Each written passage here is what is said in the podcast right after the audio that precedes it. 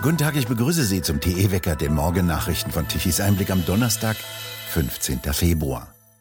Für Aufsehen sorgten gestern Abend in den USA Medienberichte über Geheimdienstwarnungen vor einer Bedrohungslage. Sie fürchten, dass Russland im Weltraum Antisatellitenwaffen stationieren könnten.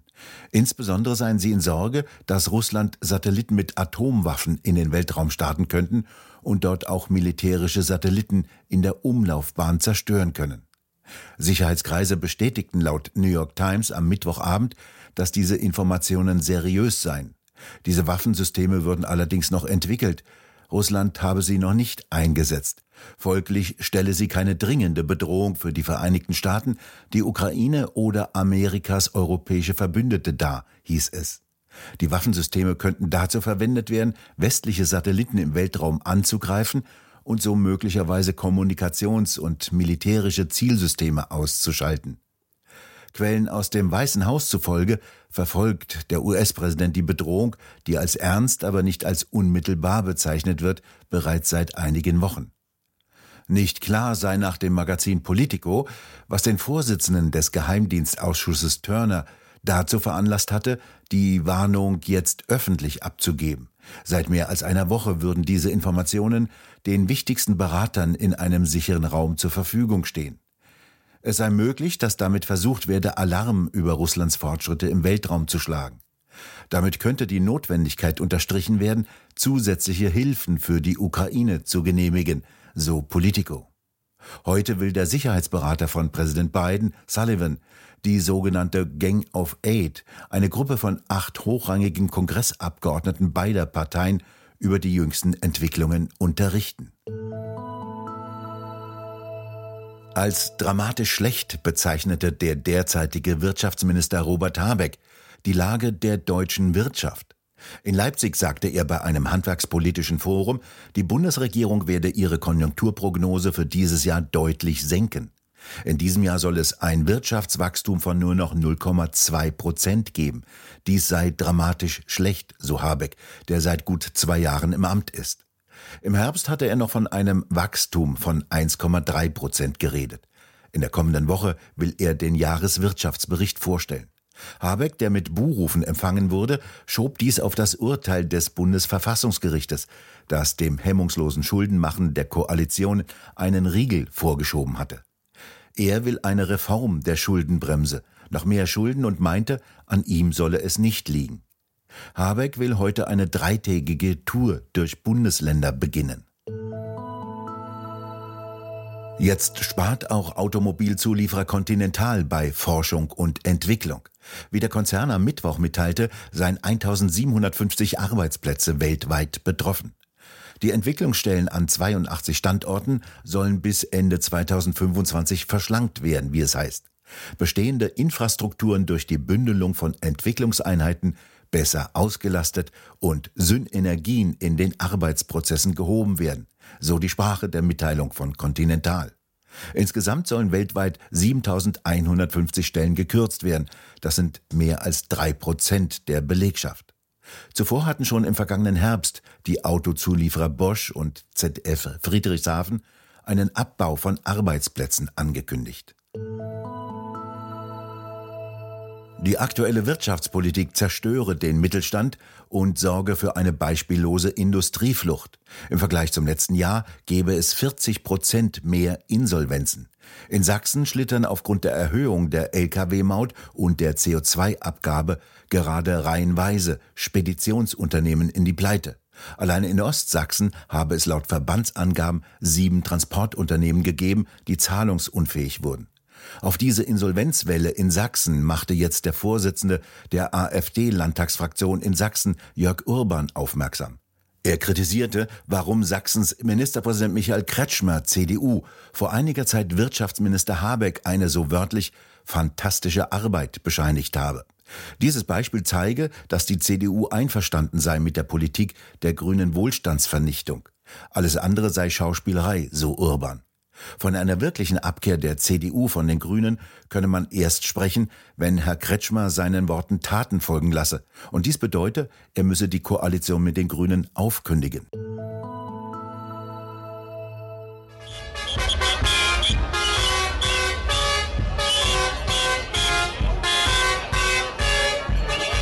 So hörte es sich gestern in Biberach an der Riss in Baden-Württemberg an. Dort wollten Grüne ihre Veranstaltung zum politischen Aschermittwoch abhalten. Bauern, deren Existenz von den Grünen zerstört wird, blockierten mit Hunderten von Traktoren die Zufahrtsstraßen zur Stadthalle. Dazu gab es lautes Hupen und Musik. Auf Schildern hatten sie bei der Protestaktion vergangene Wahlversprechen der Grünen gezeigt und überklebt. So waren die alten Werbesprüche wie Züge, Schulen, Internet, ein Land, das einfach funktioniert oder damit nach der Miete noch etwas übrig bleibt, mit denen die Grünen einst antraten, mit den Worten Wahllügen oder leere Versprechen versehen. Auf weiteren Protestplakaten standen Parolen wie von Großvaters Hand erschaffen, jetzt zerstört von naiven Affen. Vor der Stadthalle, in der der politische Aschermittwoch stattfinden sollte, wurde ein Misthaufen aufgeschüttet. Auf Aufnahmen ist zu sehen, wie plötzlich Polizisten Tränengas einsetzen, um der Wagenkolonne von Özdemir den Weg durch Demonstrantenfeit zu bahnen.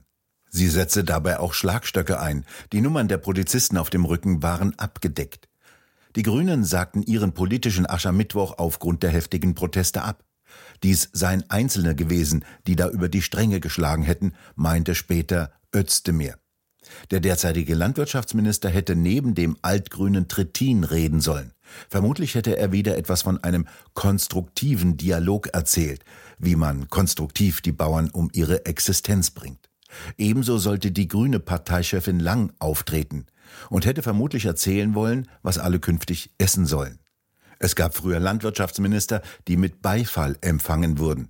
Die versuchten aber auch nicht, das Essen vom Teller zu nehmen, Landwirtschaft zu zerstören und die Landschaft mit Windrädern zu verschandeln. Weltweit protestieren Landwirte, überall wehren sie sich gegen ruinöse Tendenzen.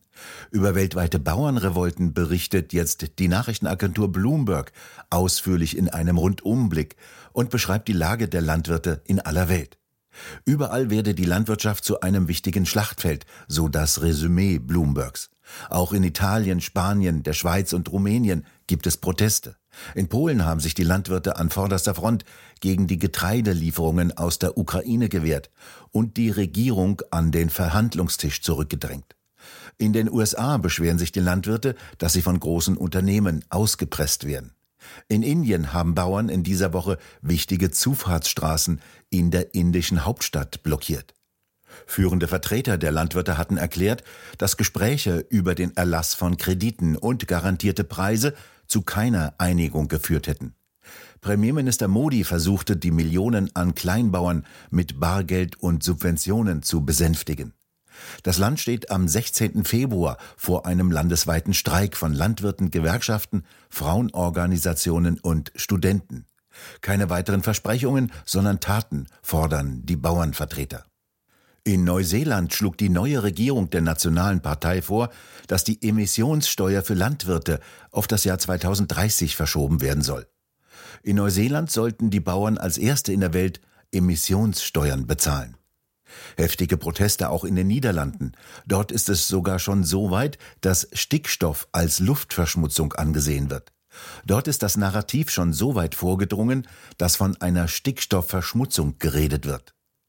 Heftige Proteste der Bauern, aber auch der Stadtbevölkerung verhalfen bei der jüngsten Wahl der Freiheitspartei von Gerd Wilders zum Wahlsieg. Die Landwirtschaft nehme zwar nur einen geringen Anteil am Bruttoinlandsprodukt ein, in der EU weniger als zwei Prozent und in den USA ein Prozent. Aber sie sei von größerer Bedeutung in einer Zeit, in der sich Wähler Sorgen um die Lebensmittelversorgung machten und die Preise eine wichtige Rolle spielten, so Bloomberg. Die Sicherstellung erschwinglicher Nahrungsmittel für die wachsende Bevölkerung sei von entscheidender Bedeutung. In den USA, so weist Bloomberg hin, hat Präsidentschaftskandidat Donald Trump mit Iowa das größte Maiserzeugerland der USA erobert. Der nationale Parteitag der Republikaner, auf dem der Kandidat offiziell bestimmt wird, findet in Wisconsin statt, einer Hochburg der Milchwirtschaft. Vor acht Jahren, so erinnert Bloomberg, gab die Unterstützung Wisconsins den Ausschlag für die Präsidentschaft Trumps. Dessen konsequenter Einsatz für die Landwirtschaft sei ein wichtiger Teil seiner Beliebtheit gewesen. Die weltweiten Proteste haben zwar verschiedene Gründe, aber ein wesentliches Ziel eint fast alle Angreifer, über das Bloomberg nicht berichtet. Sie haben es auf das Land der Bauern abgesehen. Heute soll eine neue Kampagne starten. Gegen was? Gegen rechts natürlich. Große deutsche Zeitungen und Medienhäuser oder was davon noch übrig geblieben ist, schließen sich zusammen und kämpfen gegen richtig rechts. Wörtlich heißt die Kampagne Zusammenland, Vielfalt macht uns stark. Dabei sind unter anderem die Zeit, die Süddeutsche Zeitung, der Tagesspiegel, Ströer und weitere 500 Unternehmen, Stiftungen und Verbände. Sie bekennen sich, so wörtlich, zu Freiheit, Vielfalt und einer Willkommenskultur. Die Verlage würden Unternehmen, Stiftungen und Verbänden anbieten, deren Logo kostenfrei in Anzeigen zu integrieren, wenn die im Gegenzug an gemeinnützige Projekte spenden würden. Die Zeitungen würden dafür kostenlos Anzeigenflächen im Gegenwert von mehreren Millionen Euro zur Verfügung stellen, heißt es. Gut, diese Flächen würden sowieso frei bleiben in den sehr dünn gewordenen Druckausgaben der Zeitungen.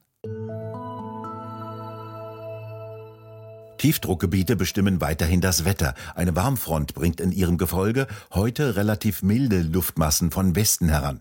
Es bleibt heute wolkig und im Norden bis etwa mittags gibt es vereinzelte Niederschläge, im Süden auch häufig mal sonnig. Die Temperaturen reichen von 10 bis 14 Grad und Wind gibt's fast nicht wiederum schlecht für die Energiewende. Und daher nun zum Energiewende-Wetterbericht von Tichys Einblick.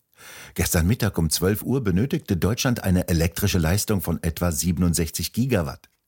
Die 30.000 Windräder lieferten gerade einmal 19 Gigawatt um 12 Uhr mittags. Mittags sorgte kurzzeitig die Sonne für ein wenig Strom aus den 2,6 Millionen Photovoltaikanlagen. Knapp 11 Gigawatt an elektrischer Leistung waren es um 12 Uhr mittags und ab 16 Uhr dann wieder nichts. Dann mussten die konventionellen Kraftwerke auf 31 Gigawatt um 17 Uhr ihre Leistung hochfahren. Den Tag über musste Strom aus den Nachbarländern importiert werden. Mittags um 12 Uhr die elektrische Leistung von 2,6 Gigawatt zu einem Preis von 62 Euro pro Megawattstunde. Um 18 Uhr sogar 5 Gigawatt zu einem Preis von 87 Euro pro Megawattstunde. Mit noch laufenden Kernkraftwerken wäre das nicht passiert. Doch die konnten nicht schnell genug zerstört werden. Wir bedanken uns fürs Zuhören. Schön wäre es, wenn Sie uns weiterempfehlen. Weitere aktuelle Nachrichten lesen Sie regelmäßig auf der Webseite tichiseinblick.de. Und wir hören uns morgen wieder, wenn Sie mögen.